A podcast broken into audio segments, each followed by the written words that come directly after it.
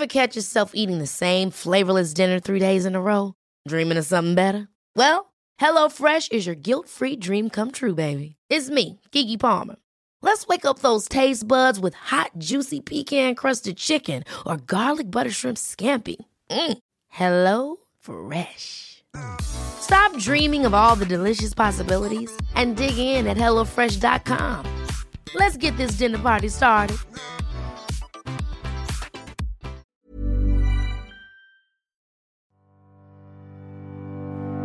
Divagando en la mente de las mentes más complejas de la humanidad analizadas con los doctores Rocío Arocha, Ruth Axelrod y José Estrada. Comencemos la sesión. Hola amigos, estamos hoy de nuevo en un programa más que nos permite reflexionar juntos. En esta ocasión hablaremos sobre la resiliencia. ¿Quién no ha escuchado la palabra resiliencia en estos días en donde la pandemia nos alcanza y nos pone a todos a prueba? Todos los años de vida tienen efectos que siempre están relacionados con retos y desafíos. Y en fin, una existencia comienza de una forma y se va a ir modificando a otra. Tendremos siempre la capacidad de transitar de una situación a otra. ¿Y qué pasa cuando tenemos eventos traumáticos tan difíciles como situaciones de muerte, como situaciones de pérdidas, se nos va un trabajo, nos enfermamos o por ahí incluso, aunque el efecto de alguna circunstancia difícil no sea directamente sobre mi persona, tenemos todos estos medios de comunicación que nos invitan a estar cerca de las circunstancias traumáticas de otros, ya sea de personas, ya sea de grupos, ya sea de pueblos, ya sea de ciudades. Si hay un terremoto en el DF, qué horror, nos tocó una experiencia terrible, pero si lo tienen en Indonesia y tenemos posibilidades con el Internet, casi podemos estar al mismo tiempo que las víctimas directas. Es decir, ahora podemos ser víctimas directas o indirectas de situaciones traumáticas. ¿Qué hacemos para digerir lo traumático? Una de las posibilidades que tenemos en nuestra mente, en nuestro mundo psíquico para acercarnos a las dificultades traumáticas de la vida cotidiana, le llamamos resiliencia. Es esta habilidad que tiene el cuerpo, el alma, de recibir un golpe, ir para abajo y volverse a levantar, quizá a un nivel un poco más fuerte que el que teníamos anteriormente. Este efecto lo aprendimos en los eventos físicos, cuando a un cacho de acero, a una pieza de acero le cae un golpe de algún otro tipo de mucho mayor peso, el acero tiene esta flexibilidad de ir para abajo, no se rompe, tiene esta armonía con su tamaño, con su esquela, con su fuerza, va para abajo y se puede levantar aunque haya recibido un golpe muy fuerte. La resiliencia. Pepe. Sin lugar a dudas es una de las eh, facultades más importantes del ser humano, mi querida Ruth, sobre todo en estos tiempos tan complicados. En esencia, eh, yo quisiera decir que la resiliencia es una capacidad adaptativa, una capacidad de enfrentarse a distintos elementos de la realidad, haciendo uso de todas nuestras herramientas emocionales, psicológicas y también en cierta medida corporales. A final de cuentas, eh, la resiliencia de lo que nos habla es tenemos esta capacidad de adaptarnos a distintas situaciones y eh, ver estas situaciones como eh, áreas de oportunidad, como momentos de aprendizaje, aun cuando sean difíciles, aun cuando nos lleven a un lugar incómodo, que, eh, que entrañen retos y desafíos. Sin embargo, el ser humano es una criatura con mucha resiliencia. Em, tenemos grandes ejemplos de ello. A mí el caso de Nelson Mandela es uno de los casos que más me apasionan eh, respecto a la resiliencia. Y me podrían preguntar por qué. Bueno, pues en su lucha política lo encerraron en una cárcel por 27 años.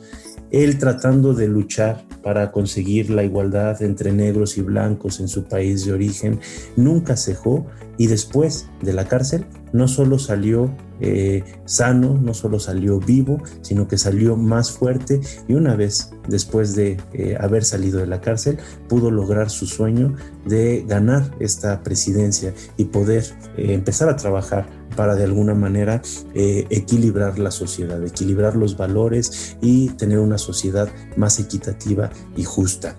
Otro de los casos que me parecen importantísimos es el de Stephen Hawking. Pero bueno, ahorita les platicaré más mientras mi querida Rocío nos da su punto de vista respecto a este fenómeno humano tan apasionante. Así es, apasionante. Es importante señalar que la palabra resiliencia es una palabra que la psicología toma, digamos, este, se roba, adopta de la física. La resiliencia, en estricto sentido, es la capacidad de ciertos metales que cuando son doblados, cuando son eh, manipulados, regresan a la forma original que tenían. En todas las disciplinas pasa este intercambio de términos para explicar ciertos fenómenos. Eh, me encanta el ejemplo de Nelson Mandela, uno de los hombres a los que yo más, más sigo en, en mis lecturas porque me parece fascinante. Yo quiero dar el ejemplo de Víctor Frankl. Víctor Frankl, un hombre que estuvo en tres distintos campos de concentración durante la Segunda Guerra Mundial y que sobrevive y no solo sobrevive, sino que al salir del campo de concentración escribe un libro que se llama El hombre en busca de sentido. El primer título era un hombre, un psicólogo, perdón, un psicólogo en un campo de concentración. Este libro ha tenido miles, millones de ventas. La primera vez que lo publica no, no lo firma, es anónimo. Después ya eh, eh, lo publica con su, con su nombre. Y aquí nos habla de la búsqueda del sentido, en donde nos dice, parafraseando, ¿verdad?, a, Nietzsche, el que tiene un porqué para vivir puede soportar casi cualquier cómo, ¿no? Es decir, este hombre, Frankl, eh, funda toda una escuela que se llama eh, logoterapia y que está basada, ¿verdad?, en encontrar el sentido de la vida, en no preguntarse el por qué, por qué me pasó esto, por qué me pasó lo otro, no, preguntarse el para qué. ¿Qué aprendí de esta situación? ¿En qué me hace mejor esta situación? Ese es un ejemplo maravilloso de resiliencia. Bueno, este Víctor Frankl me parece un ejemplo magnífico, igual Mandela, ¿no? Y quiero retomar algo de lo que Víctor Frankl nos decía. Si no está en tus manos cambiar una situación que te produce dolor, porque él no podía cambiar la situación, siempre podrás escoger la actitud con la que afrontes ese sufrimiento. Y eso refiere a la posibilidad de una actitud diferente frente a la realidad que quizá sea imposible de modificar, como lo que estamos viviendo ahora con la situación de la pandemia. Una actitud resiliente que nos permita reconstruirse ante una cierta vivencia traumática, a pesar de lo que esté sucediendo, el humano puede reestablecerse, reinventarse, ¿no? Ahora, hay situaciones de dolor que son posibles, ¿no? Algunas otras van a dejar marcas, marcas en la piel, marcas en el alma. De eso se trata, que las cicatrices que nos permitan ir adelante después de lo traumático nos lleven a algo novedoso, a preguntas nuevas, a respuestas nuevas, nunca cerradas. La resiliencia es poderse preguntar qué sigue, qué hago con el futuro. Y si a veces no puedo hacerlo solo, está bien pedir ayuda, está bien acercarse a los amigos o quizá algún profesional que nos permita una reflexión un poco más creativa en relación a lo que estamos viviendo. sin lugar a dudas, fíjate que eh, las situaciones en esta vida se pueden ver de distintas maneras. Cosas malas pasan, a final de cuentas, una de las grandes eh, sabidurías que nos transmite, por ejemplo, eh, Siddhartha Gautama, es que viene a este mundo y se encuentra con la realidad del sufrimiento, con la realidad de la enfermedad, con la realidad de la muerte. Hay cosas difíciles de manejar en la vida. Vamos, la vida en sí es un reto, independientemente de todas las cosas maravillosas que nos puede regalar. Sin embargo, nosotros podemos tomar distintas posturas respecto a esto que la vida nos ofrece. Podemos tirarnos a llorar, podemos quedarnos paralizados o podemos, a pesar de un susto inicial, replantear la situación desde una perspectiva diferente y empezar a hacer cosas nuevas con ella. Precisamente esta cuarentena, esta cuarentena que ya lleva eh, que ya está rondando el año, eh, nos ha dado muchas, muchas experiencias en ese sentido. Podemos de alguna manera utilizar el tiempo que ahorita tenemos para eh, deprimirnos, para dejarnos caer, para dejar todo aquello que nos hace sentir fuertes y unirnos con nuestros seres queridos.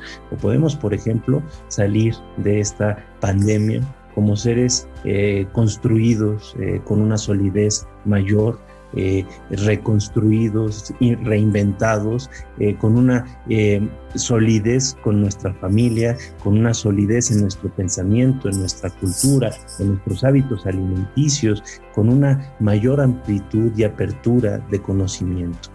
Dependiendo de la postura que nosotros tengamos ante los fenómenos, podemos tener un resultado muy particular.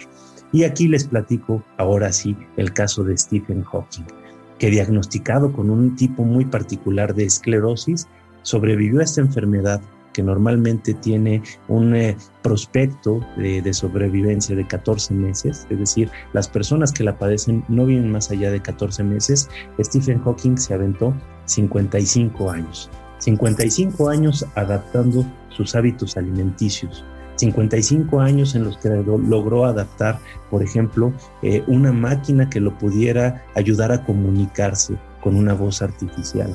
Y todavía lo veíamos alrededor de sus 60, 70 años participando en series cómicas como The Big Bang Theory, riéndose de su propia situación. Es decir, más allá de la tragedia, podía ver el lado positivo de la vida, una gran enseñanza de vida. ¿Tú qué piensas, mi querida Rocío? Eh, pienso que tenemos muchos, muchísimos ejemplos, muchísimos modelos a seguir. Eh, en la vida hay problemas y hay tragedias. Lo único irreparable que hay es la muerte. Lo único irreparable. Todo lo demás puede ser reparado. Nietzsche, el gran filósofo, decía, lo que no me mata me hace más fuerte. Entonces, mientras estemos vivos, tenemos que tener actitud, tenemos que tener fuerza, tenemos que aprender de la vida y de dolor que a veces la vida nos impone. En estos momentos en donde hay tanto dolor, en donde hay tantas pérdidas que desde luego son irreparables como la muerte, también hay grandes oportunidades de convertirnos en mejores personas, de estar más conscientes, de decir los te quiero que no hemos dicho, de pedir los perdones que no hemos pedido y de ejercer el valor que Franklin eh, predicaba, el valor de la actitud ante la situación. Es todo por hoy, nos vemos en un próximo episodio de Divagando en la mente de... Un episodio te espera cada semana de Divagando en la mente de... Escúchanos en todas las plataformas de El Heraldo de México.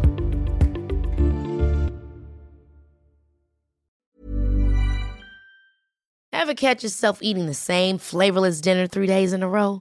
Dreaming of something better? Well, HelloFresh is your guilt-free dream come true, baby. It's me, Kiki Palmer. Let's wake up those taste buds with hot, juicy pecan-crusted chicken or garlic butter shrimp scampi. Mm. Hello Fresh. Stop dreaming of all the delicious possibilities and dig in at HelloFresh.com. Let's get this dinner party started.